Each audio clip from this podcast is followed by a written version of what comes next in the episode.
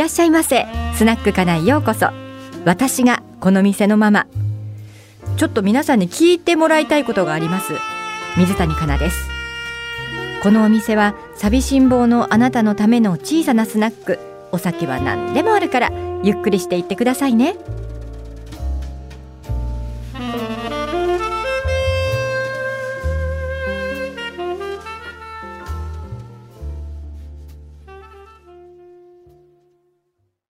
では今夜の二人の出会いに乾杯！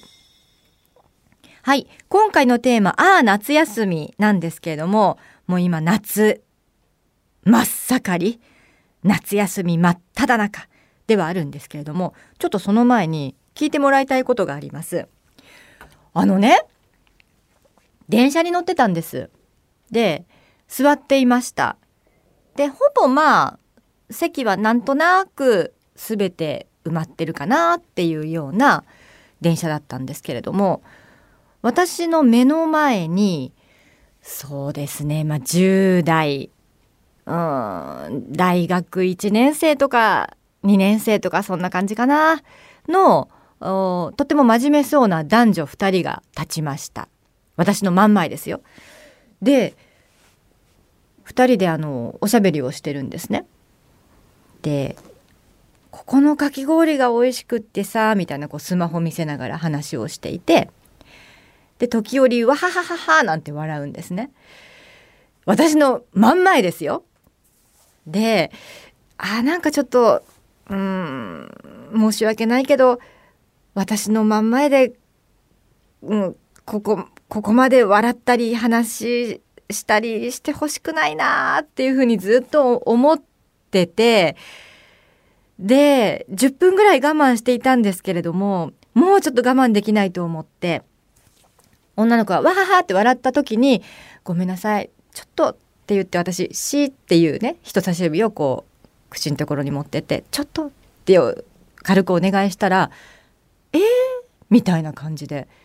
眼鏡かけてちょっとあられちゃんみたいな子だったんですけど「え？あ？みたいな感じだったんですね。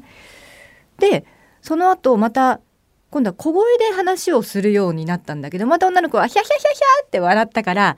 もう私もちょっとちょっと切れそうになって「すいませんおしゃべりするんだったらちょっと違うところに行ってもらってもいいですか?」って言ったら本当にその女の子が「このおばさん一体何言ってんの?」みたいな目でもうなんかポカーンみたいな感じで私を見たんです。で私もえ私が言ってる意味わかんないのかなと思ってちょっとひるんじゃって私なこの後どういうふうに何を説明すればいいんだろうと思った瞬間に私の隣に座っていたちょうど私と同じぐらいの、まあ、女性ですねがマスクしていても飛沫感染があるから電車の中では静かにしなさいって言いたいんでしょ？そういうことよ？って言って私をこうナイスアシストしてくださったんです。それでそのまあ女の子と男の子もはあみたいな感じなんだけどまだなんかこの人たちなになんでここまで言われなくちゃいけないんだろうっていう感じなんですね。で私はそこで思ったのはこの若者たちは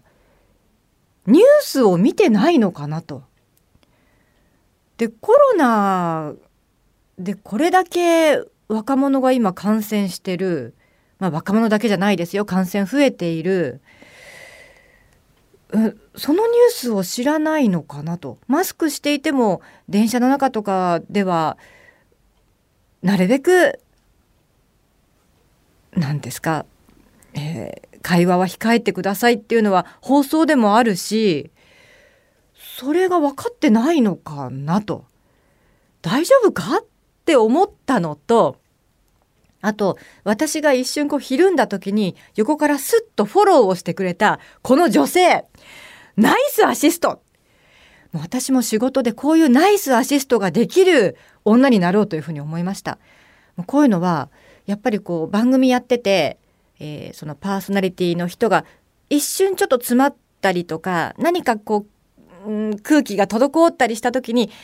女の人がナイスアシストをするのが我々の仕事だと思うんですけどこういうアシストを私もこれからしていかなきゃいけないなというふうにね思ってちょっと勉強させていただきました。そのタイミングといい、えー、的確なコメントといいねあありがとうございましたと私思わずその人に挨拶しちゃったんですけれども、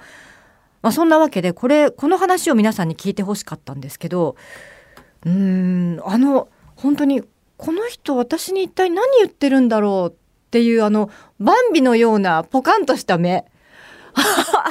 あれは一体何なんだろうって今でもちょっと不思議でしょうがないですね。はい、まあ、とにかくマスクをしていても、えー、なるべく会話を控え飛沫感染がないようにしましょう。ええー、感染対策引き続きしっかりしていきましょうと思うこの夏でございますけれども、えー、テーマ、ああ、夏休みです。皆さんどんな風に過ごされていますか？去年の夏もこんな感じだったんですよね。え、感染者はもう少し少なくなってたのかな？だったかな？なんか忘れちゃいますね。まあでも去年の夏も、えー、なかなか旅行に行けないし、どこにも行けないし、イベントもないし、ライブもないし、来年こそはって思っていたのに、この夏もなんだか冴えない夏にね、なっていますよね。あの、来年こそは、来年っていつ ?2022 年ですか。2022年こそは、もう私今一番やりたいのは、なんだろう、旅行も行きたいんですけど、あの、ライブ行って、わーって騒ぎたいかな。えー、誰のライブに行きたいかっていうと、そうですね。いろいろいるんですけれども、米津玄師さんとか、ちょっと急でした。ちょっと急でした。米津玄師さんとか、あと、えー、っと、オフィシャルダンディズム。うん。オフィシャルダンディズムでいいんだっけ？あれ？なんか違うね。オフィシャルヒゲダンディズム。ヒゲダン。ヒゲダンとか、子供と一緒に行けるようなところライブ行きたいかな。それでもうわーっとちょっとこ